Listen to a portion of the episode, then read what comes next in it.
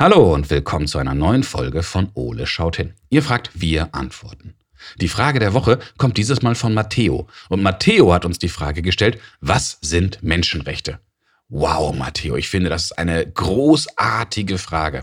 Aber bevor wir dieser Frage nachgehen, schaue ich mal, was unser großer blauer Kumpel gerade so macht und dann legen wir los. Ole, wo bist du? Im Eulennest. Hallo, Ole. Oh je, du klingst aber verschnupft heute. Oh ja, die blöde Ella hat mich vorsätzlich mit ihrer Elstergrippe angesteckt. Voll unfair. Ich rufe die Unoilo an. Die, die, die was, die Unoilo? Ja, die United Eulen Organisation. Da, Oha. da beschwere ich mich. Ich habe auch Rechte. Eulenrechte. Ja, äh, du hast zum Beispiel das Recht, die Küche aufzuräumen, nachdem du dir einen Schokokuchen gemacht hast und eine Teigschlacht veranstaltet hast. Da, da, da, da. Aber das war ein medizinischer Kuchen. Und damit hast du die Pflicht, das wegzumachen. Denn ich hatte das Recht, mich mit Notfallmedizin zu versorgen.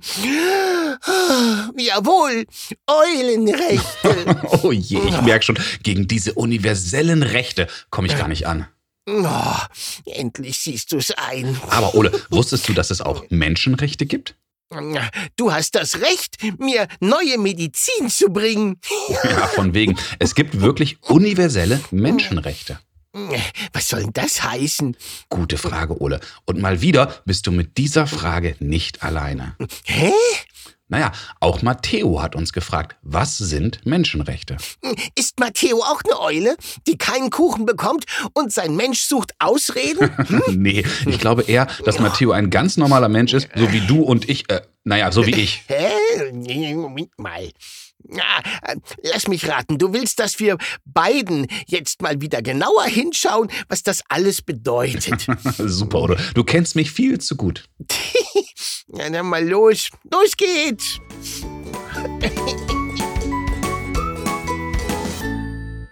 So, Ole, dann lass uns doch mal schauen, was wir zum Thema Menschenrechte alles im schlauen Notizbuch finden. Ja, wenn da nichts von Kuchen drin steht, ist es nicht besonders schlau. In der Allgemeinen Erklärung der Menschenrechte heißt es direkt am Anfang unter Artikel 1, alle Menschen sind frei und gleich an Würde und Rechten geboren.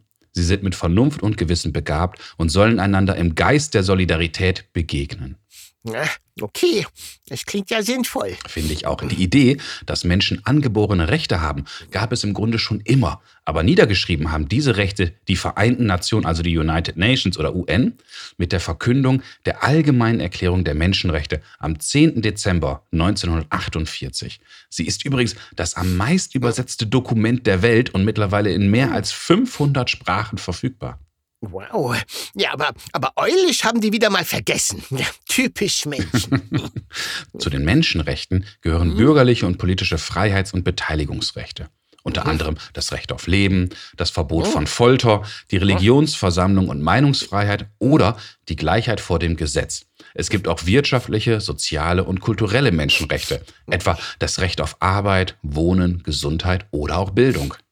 Wow, nicht mal ganz schön viel. Ja, absolut. Und die Menschenrechte entwickeln sich immer weiter.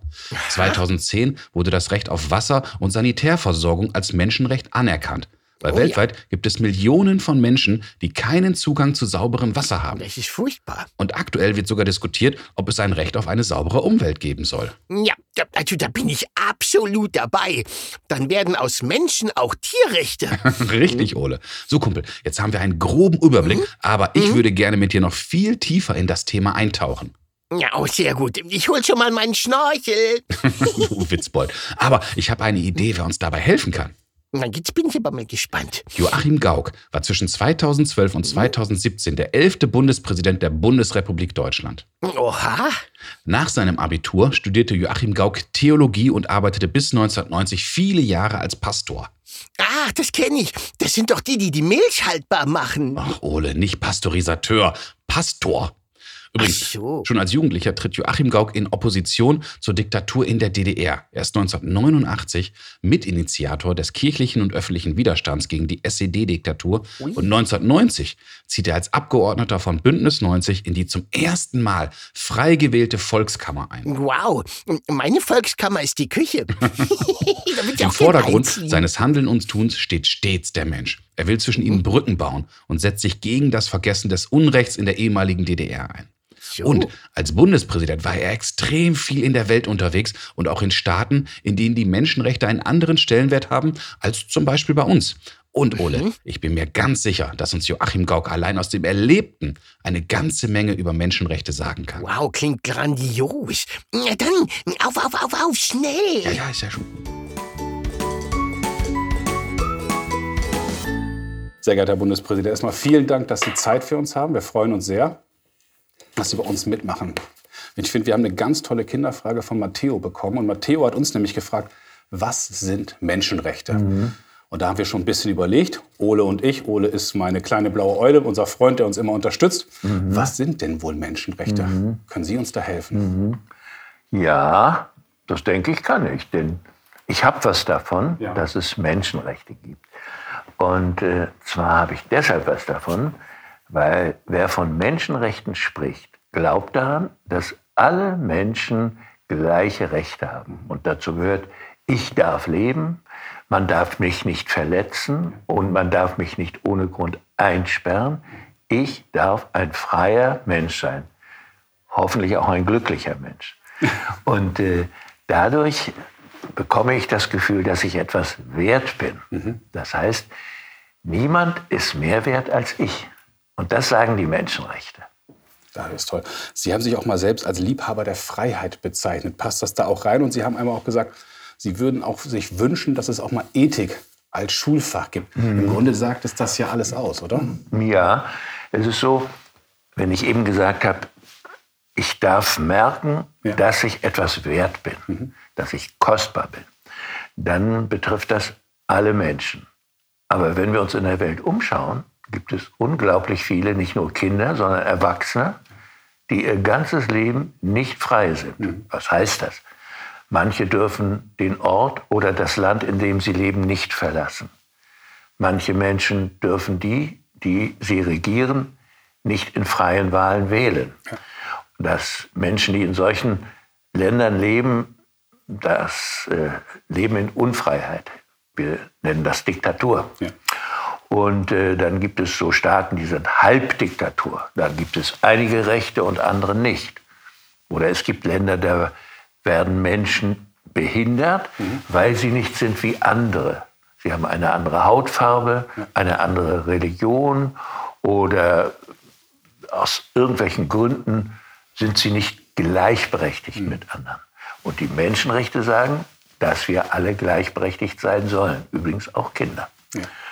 Und äh, ich selber habe lange Zeit in meinem Leben in einem Land gelebt, wo die Menschenrechte und die Bürgerrechte, also was dürfen wir als Bürger, mhm. nicht gegolten haben. Also in einer Diktatur. Das war im Osten Deutschlands so, in der DDR, Deutschen Demokratischen Republik. Die nannten sich demokratisch, aber waren nicht demokratisch. Wir konnten unsere Leute nicht in freien, gleichen Wahlen wählen, weder unsere Bürgermeister noch die Regierung des Landes. Das war alles vorher abgesprochen. Und wenn die Leute dort zum Wählen gingen, das war eine Scheinwahl, das war keine echte, freie und gleiche und geheime Wahl. Mhm. Und äh, so erleben viele Menschen, dass sie ihr Leben in Unfreiheit verbringen. Und viele Leute fangen dann an zu überlegen, wie können wir das ändern? Also können wir uns verbünden, um Freiheit zu erlangen? Und in vielen Ländern gibt es Aufruhr oder Aufstände oder Proteste gegen solche autoritären, das heißt mit Gewalt herrschenden Menschen. Und manchmal haben die Erfolg, aber oft Misserfolg. Das stimmt, das haben wir auch erlebt. Sie haben jetzt gerade ganz viel schon gesagt, was auf Ihre eigene Biografie abzielt. Mhm. Und ich habe gelesen, dass Sie einen Berufswunsch hatten, entweder Journalist oder Theologe. Ist das auch so ein bisschen aus der Zeit heraus geprägt? Ich habe bei Ihnen ja gelesen, in den Nachkriegswirren, der Vater mhm. war ja auch in Sibirien, Sie haben den Volksaufstand 53 in der DDR ja mitgemacht, da waren mhm. Sie 13 oder 14. kommt daher auch dieser, dieser Wunsch, Journalist oder Theologe zu werden, mhm. weil da geht es ja auch um Freiheit und Missstände anzuprangern. Mhm. Also es ist so, ich war 1953 mhm. Wir werden in diesem Juni ja daran erinnern. Da war ich 13 Jahre alt und da konnte ich nicht mitmachen. Das hätte meine Mutter verboten, bei einer Demo dabei zu sein. Aber mein Vater war noch äh, gefangen. Er war in Sibirien von der sowjetischen Besatzungsmacht ohne jeden Grund. Ja. Mit vielen anderen Deutschen, Polen und Ungarn in Sibirien in Arbeitslagern, wo die wie die Sklaven schuften mussten, die Menschen. Und die waren weggefangen, weil man sie denunziert hatte. Die mussten überhaupt nichts gemacht haben. Das ist eben Leben in Unterdrückung. Und äh, von daher hatte ich das Gefühl als Kind schon, ach, das ist Unrecht und man muss gegen Unrecht sein. Ja, Kinder mögen keine Ungerechtigkeit und das mochten wir in unserer Familie natürlich erst recht nicht. So und äh, in freien Ländern kannst du als Journalist zum Beispiel dann dagegen schreiben ja. und äh, die Leute aufklären. In einer Diktatur da dürfen Journalisten nichts schreiben, was kritisch ist. Ja, das ist verboten. Und wenn sie das nicht beachten, können sie eingesperrt werden oder kriegen Berufsverbot. Also schied der Beruf des Journalisten aus. Ich lebte in einer Diktatur. Und äh, dann äh, war der Beruf eines Pfarrers das, wo man noch ein bisschen mehr Freiheiten hatte. Ja, man hat vor allen Dingen nicht an die Dinge geglaubt, die diese kommunistische Diktatur als Leitlinie deines Denkens und Lebens ausgegeben hat. Und äh, von daher hängt meine Diktaturerfahrung, also die Erfahrung, im Unrecht zu leben, keine Rechte zu haben, mit dem Wunsch, zusammen etwas anderes zu vertreten, einen anderen Sinn im Leben zu haben, als nur den, sich den Unterdrückern zu beugen und gehorsam wie ein Untertan zu leben. Und so suchten Menschen in der Diktatur immer wieder, wenn sie schon keine äußere Freiheit haben, nach einer inneren Freiheit. Wie wichtig waren Ihnen Bürger- oder Menschenrechte in Ihrer Rolle als Pastor oder Kirchenfunktionär? Ja, wir haben dann, ja, das Wort Kirchenfunktionär, das streichen wir mal aus der Biografie, weil das verstehe ich nicht, was das bedeutet. Also ich war äh, zwar im Nebenamt äh, auch äh, Stadtjugendpastor in meiner Heimatstadt mhm. Rostock und habe den Kirchentag angeleitet in unserer Region. Es gab regionale Kirchentage, aber äh, das äh, haben Sie irgendwo aufgeschnappt, das können wir hier mal wegstreichen.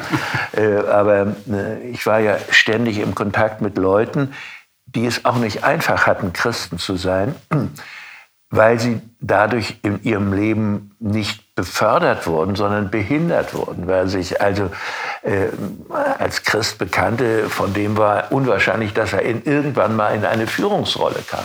Und wer äh, zum Beispiel dem Regime sehr kritisch gegenüberstand, wer zum Beispiel nicht als Kind Mitglied der Kinderorganisation Junge Pioniere war oder der Jugendorganisation Freie Deutsche Jugend, der konnte gar kein Abitur machen. Also meine Kinder zum Beispiel, die nicht Mitglied in dieser Organisation waren, mussten nach der 10. Klasse abgehen und äh, konnten kein Abi machen und infolgedessen nicht studieren.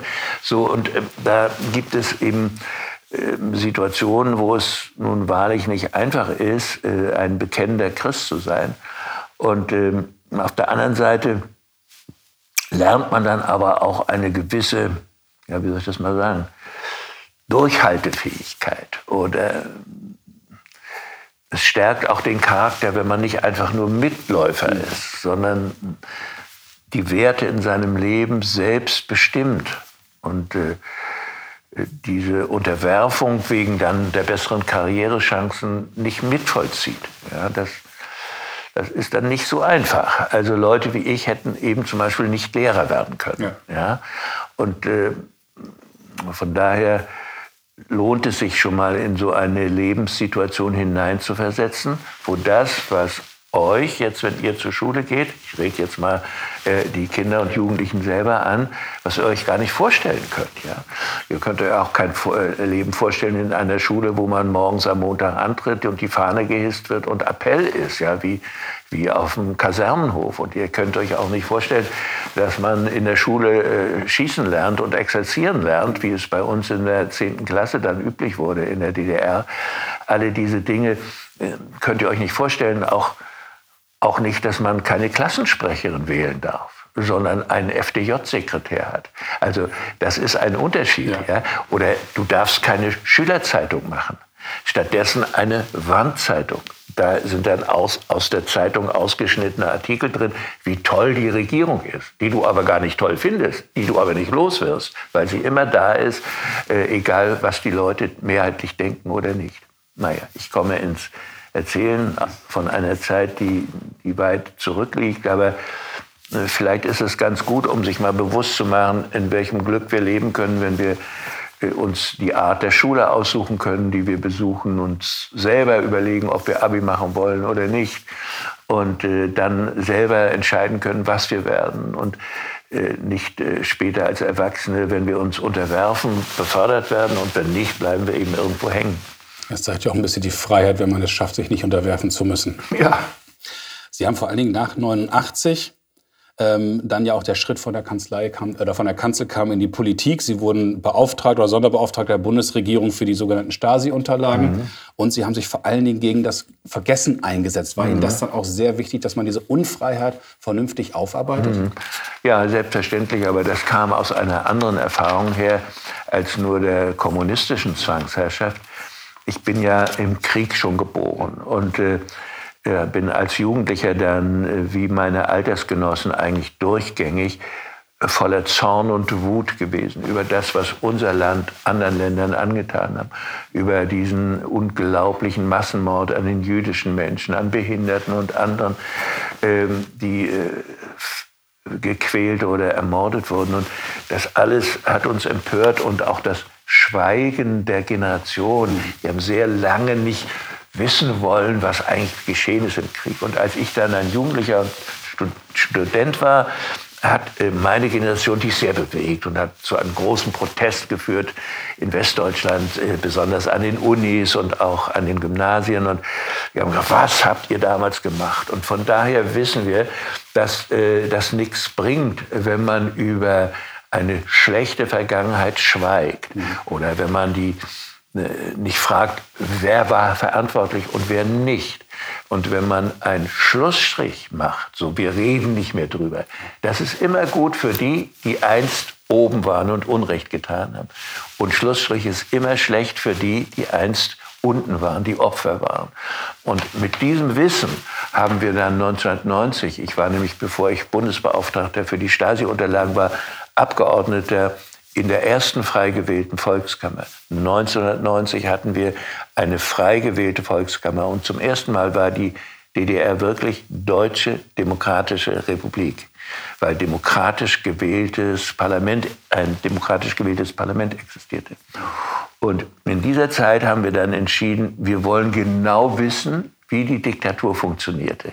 Und am besten konnte man die Unterdrückung nachweisen in diesen unzähligen Akten der Geheimpolizei, der sogenannten Staatssicherheit. Und ähm, diese äh, Geheimpolizei hat hauptsächlich gegen das eigene Volk gearbeitet. Sie hat auch eine Spionageabteilung gehabt, die im Westen und in anderen Ländern spionierte. Aber die Hauptursache ähm, für eine oder die Hauptbedeutung einer Geheimpolizei im kommunistischen Zwangssystem war, den Leuten Angst zu machen, dass sie sich nicht in einer Bürgerbewegung versammeln, dass sie keine Vereine gründen, dass schon der Einzelne notfalls abgehört wird, dass seine Briefe äh, gecheckt werden und äh, dass er, wenn er eine Losung an die Wand schreibt, schnell eingesperrt wird. Also diese ganzen Zwangsmaßnahmen organisierte die Geheimpolizei. Und da war es schon wichtig, dass wir entschieden haben in dieser Volkskammer, wir wollen diese Akten öffnen, damit die Menschen wissen, wie die Diktatur ganz genau äh, funktioniert. Also es ist wie wenn man eine Uhr von hinten aufmacht. Dann siehst du das Räderwerk, wie sie funktioniert. Und so kann man auch äh, diese Akten verstehen, dass sie uns zeigen die verborgene Herstellung der Ohnmacht der vielen. Ja, dies, äh, ja, und das äh, dachten wir, wenn die Leute das sehen, dann verabschieden sie sich innerlich schneller und erkennen, dass das Ganze eine Diktatur war. Ich, ich springe jetzt mal ein kleines Stück ja. auf Ihre Zeit als Bundespräsident. Sie sind durch die ganze Welt gereist und waren ja auch in Ländern, ich habe einfach mal so ein paar Länder rausgesucht, Äthiopien, Südafrika, Indien, Myanmar, Sie waren aber auch in Nigeria, Mali, China. Wie haben Sie das Thema Menschenrechte Mhm. dort wahrgenommen? Ist das überhaupt ein Thema in anderen Ländern und anderen Kulturen oder ist das ein deutscher Blickwinkel, den wir da ganz speziell drauf haben? Also ich bin ganz dankbar für diese Frage, weil für wen ist das ein Thema in all diesen Ländern? Das müssen wir fragen. Und in allen Ländern ist es für die Mehrheit der Menschen, die nämlich nichts zu sagen, ein Riesenthema.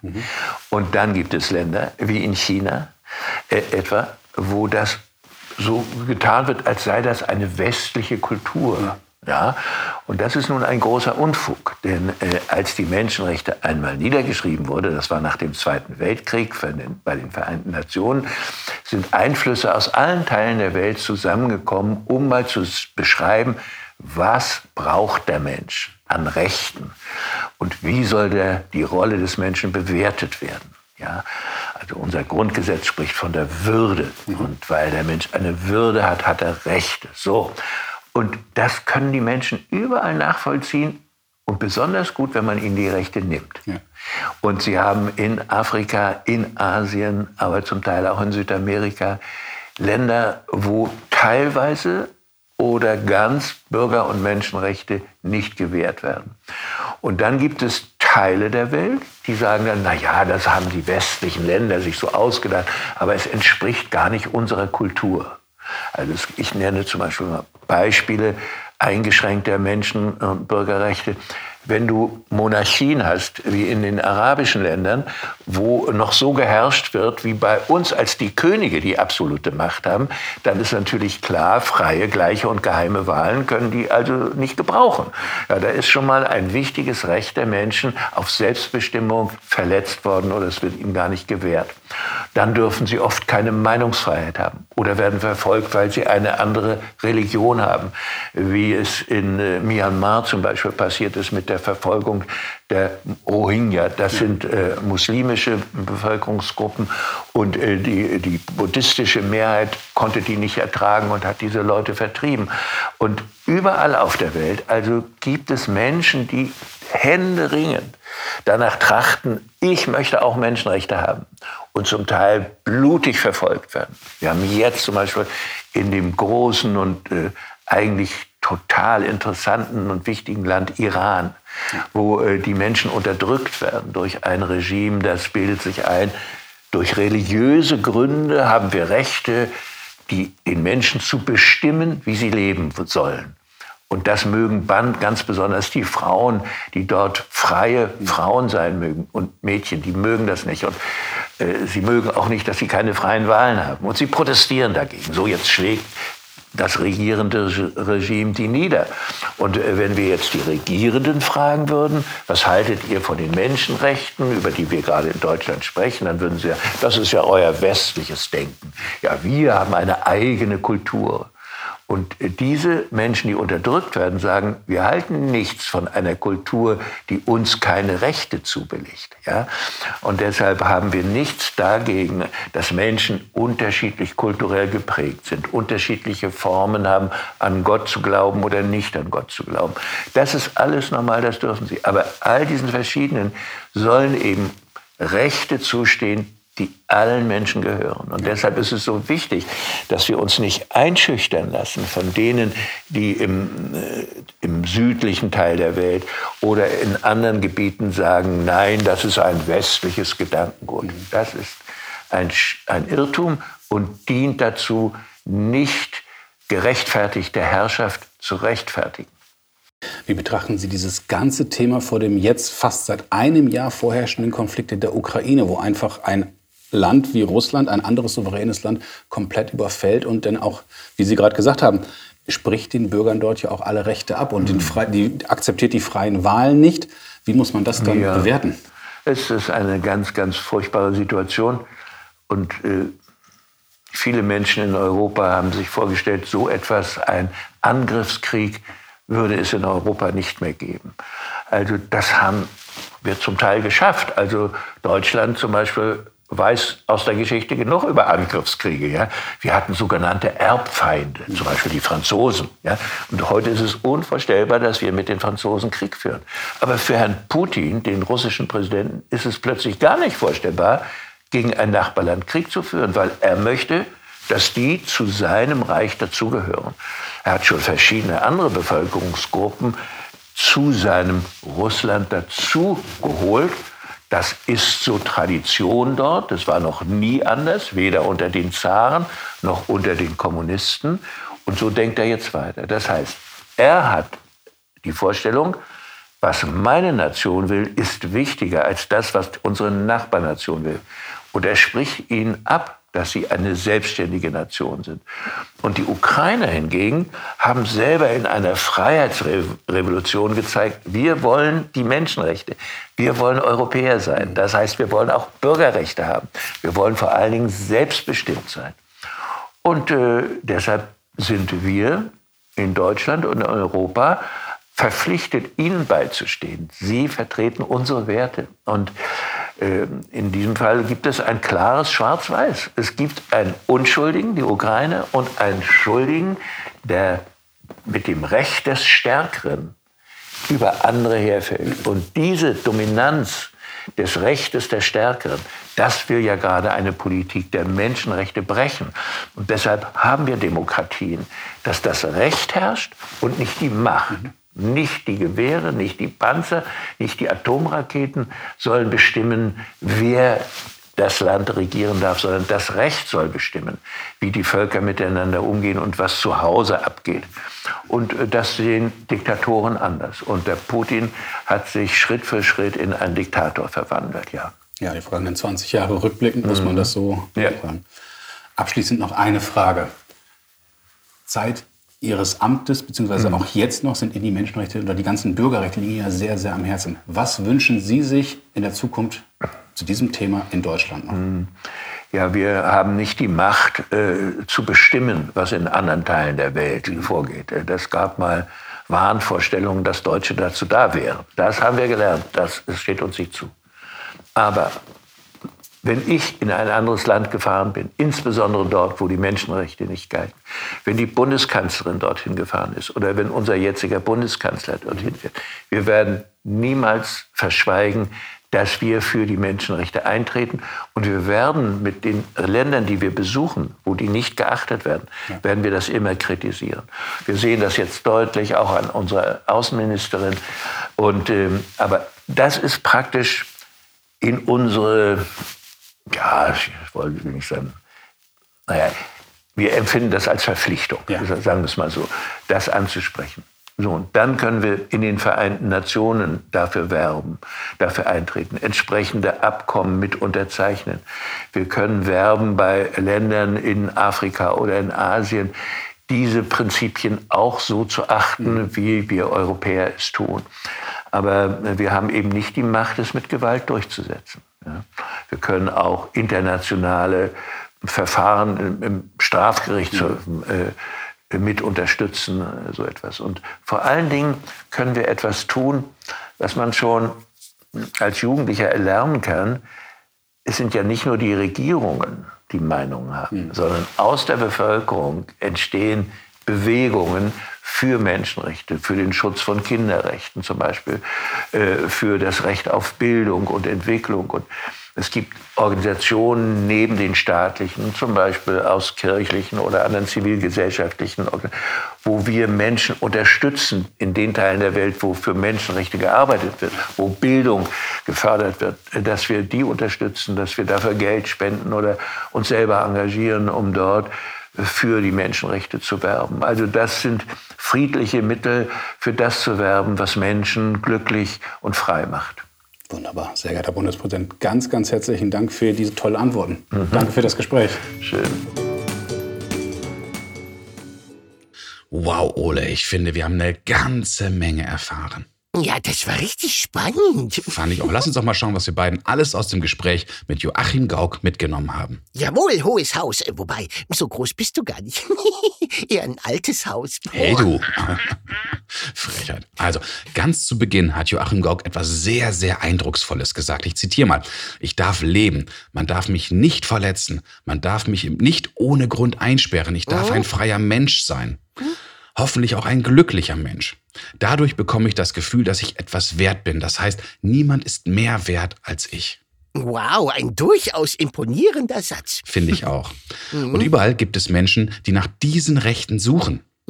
Sei es, da sie unfrei sind oder in einer Diktatur leben oder dass sie aufgrund ihrer Hautfarbe, Religion oder Meinung verfolgt oder benachteiligt werden. Und man fragt sich immer wieder, warum überhaupt? Stimmt, Ole.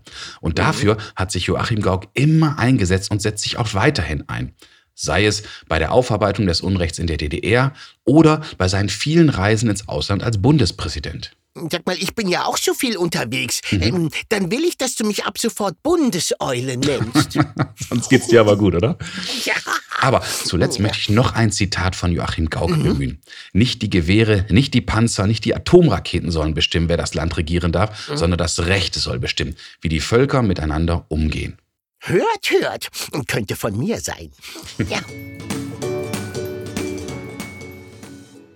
Lieber Matteo, das war eine super spannende Frage und ich hoffe, Joachim Gauck, Ole und ich, wir konnten dir heute zumindest ein wenig weiterhelfen. Ja, also ich fand's auch richtig super. Ich auch. Und wenn ihr Fragen an Ole habt, dann ruft uns doch mal an und sprecht uns eure Frage auf unseren Anrufbeantworter.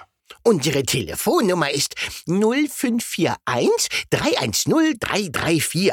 Oder schickt uns zusammen mit euren Eltern eine E-Mail. Ihr erreicht uns unter Fragen at ole-podcast.de und schaut auch unbedingt mal auf unserer Homepage vorbei. www.ole-podcast.de Also, bis zum nächsten Mal, wenn es dann wieder heißt Ole, schaut hin. Äh, ach, Ole, Ja, ja, Basti? was machen wir denn jetzt mit dir? Also, ich, ich glaube, Kuchen könnte helfen. Ja, von wegen. Ich mach dir erstmal einen Tee und dann stecke ich dich ins Bett. Ja, aber, aber, aber meine Eulenrechte. Ja, auch die besagen, dass du jetzt das Recht hast, dich auszuruhen und dann wieder gesund zu werden. Das klingt wieder eher nach einer Pflicht. Ja, du weißt doch, wer Rechte hat, hat auch Pflichten. Ja, und aus großer Macht wächst große Verantwortung. ja, ja. Genau, Ole. Ja, na gut, dann lege ich mich halt hin und du machst Tee.